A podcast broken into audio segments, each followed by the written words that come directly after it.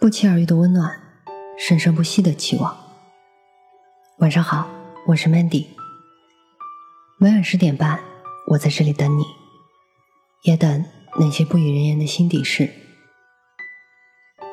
真正厉害的人，从不说这三句话。来自于匿名作者。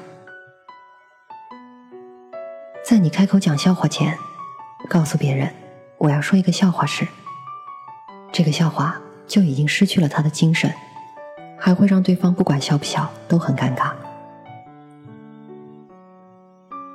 学生时代，我常常会遇到一些推销员推销信用卡、各种培训等。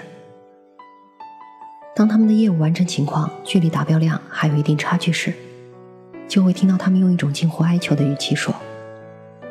最近业绩真的很难做，请你帮个忙行吗？以前觉得他们或许是抓住了学生单纯好说话的特点，才出此下策。后来自己工作了，也遇到不少这样的推销员，不是用战术说服你，而是先示弱，表明自己的难处，企图争取对方的同情。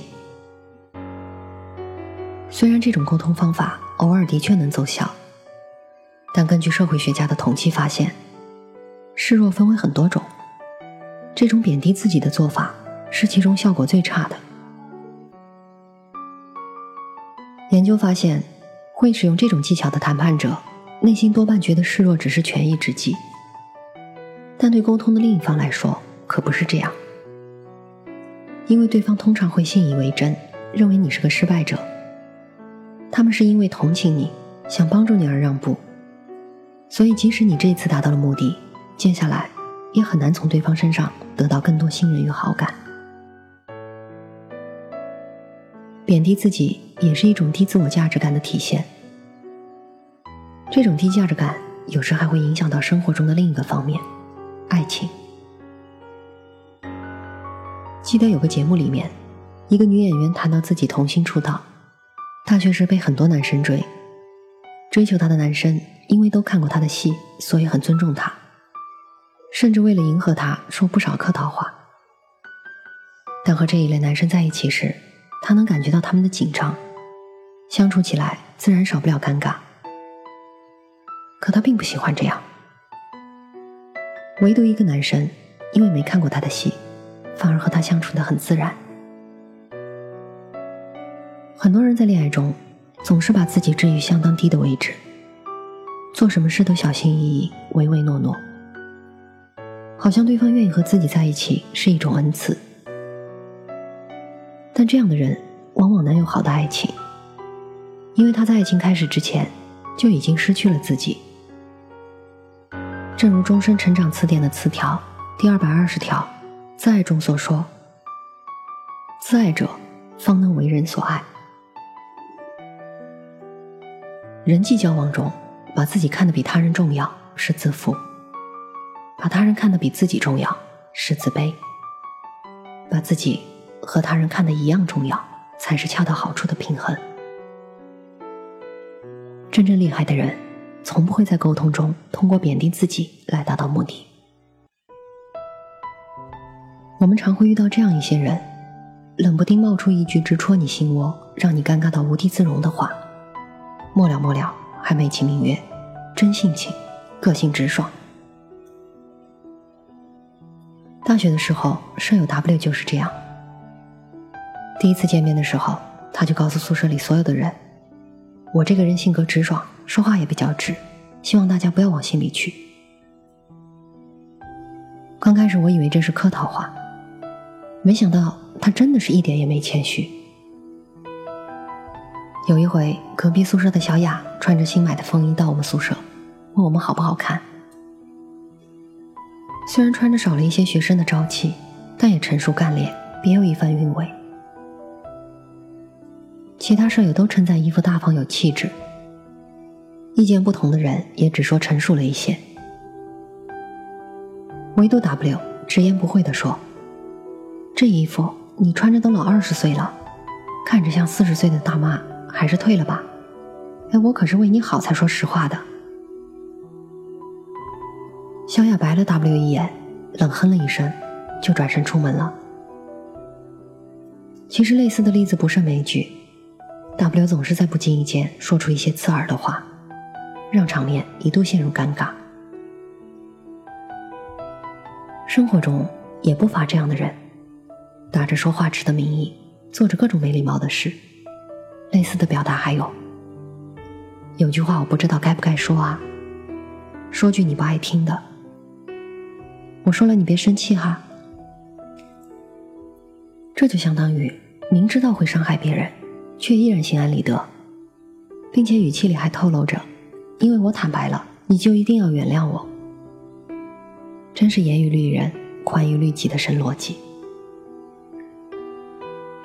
这种不考虑他人感受，只顾自己逞一时嘴快的行为，也是自我意识过于膨胀的表现。但人类既然是社群动物，就一定要认识到自我与他人的区别。过分张扬自我意识，只会给他人带来自私自利的影响，让别人对你闭孔不及。语言大师林语堂说过，在你开口讲笑话前，告诉别人我要说一个笑话时，这个笑话就已经失去了它的精神，还会让对方笑不笑都尴尬。同样的，沟通的时候，你暗示或明示对方。我说话比较直接，不要太介意，只会让人不得不对你介意，让情况更难掌控而已。与其事前提醒，然后事后后悔，不如在开口前多考虑三秒，把这些会让人介意的话用别的词替代，来一个一劳永逸。荀子说：“与人善言，暖于布帛；伤人之言，深于矛戟。”真正厉害的人，从不把说直话当做自己的免罪金牌。除了说直话，还有一些人说出来的话，总会让人觉得生硬不中听。不是因为这些话没道理，而是否定的太快。比如，当你拨通客服的电话，抱怨某产品的缺陷时，对方如果第一时间就用“事情不是这样，你搞错了”等否定你的语句。你可能会觉得不舒服，这就是因为你接收到的信息是对方的拒绝，不管对方说的多有道理，你的内心都已经开始反抗了。所以，客服想要解决这件事，也变得难上加难。如果当某一方处于劣势地位时，直接说出否定的话，或者态度太强硬，并不会让对方觉得这是有骨气的表现。只会让他们觉得下不了台，而要排除太生硬的语句，只要把握一个原则，那就是用是代替否。主持人孟非就很好的践行了这一原则。《非诚勿扰》曾经来过一个以节俭为荣的另类男嘉宾，介绍自己时他说：“我五年没有买过衣服，几乎每天都是馒头加咸菜。”工资虽然不少，但是我是一个非常节俭的人，钱对我来说就是能不花就不花。我打算在北京攒一套房子钱，希望能有女嘉宾愿意跟我每天吃馒头咸菜。这番话立刻引起了女嘉宾的反感，纷纷表示太抠了。男嘉宾越来越尴尬，于是孟非出来救场。勤俭节约是我们的传统美德。你能有这样的想法，真的不错。现在有这样想法的人太少了，我们应该学习勤俭节约。后来男嘉宾的脸色缓和了许多。接着孟非又说：“可是咱得知道，生活不是一个火坑，不要觉得你在里面吃苦受罪。我认为活好每一天才是最重要的，不能为了钱、房子，就把自己当成机器一样工作。”咱也别为了攒钱，每天都不花钱买菜，这样对身体也不好，是不是？再说了，钱又不是省出来的，该花还得花。你每天都活得开心，让自己的女朋友也开心，这就是最好的生活嘛。听到这一席话，男嘉宾点点头，表示自己的想法有些过了，台下一片掌声。《软谈判》一书中提到。语义软有几个好处：其中之一是能创造模棱两可的认知空间，第二是可以避免因为尖锐言辞而使双方形成对立。真正厉害的人，从来不会用“一定”“绝对”等强硬的语气说服别人，而是带以“我认为”“一般说来”等语义较软的词。生活中很多矛盾都源于不畅的沟通，也有很多麻烦都解决于一次有效的表达。沟通是一门艺术，闲谈也要掌握分寸和节奏。只有掌握了这门艺术，我们才能做自己最强的公关，在复杂的人际关系中立于不败之地。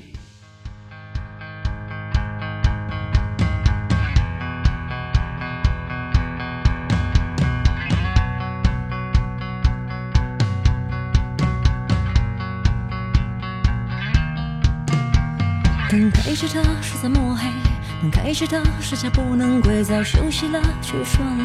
再厌倦了，却又拼命的挽回。说你有多么爱谁，骗谁？舍不得呢，说别浪费；说不起呢，说怕会得罪。把伤害都变成误会，把是非都变得没人能理会。暗地里偷偷作祟，隐瞒谁？我欣赏你直言不讳。感情管好你的嘴，不分青红的汉贼，不分皂白的汉贼，真相不是你玩得起，别太犯规。我欣赏你直言不讳，感情管好你的小受罪，别轻易的汉贼，没证据的汉贼，从不讲究碎纸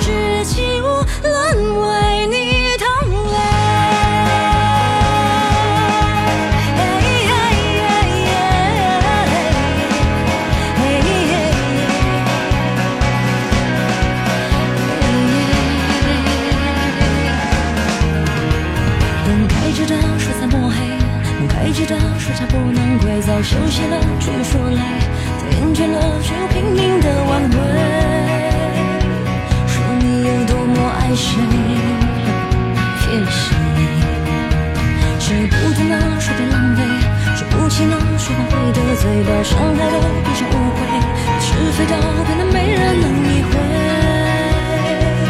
暗地里偷偷作祟，你瞒谁？我心上一直言。请管好你的嘴，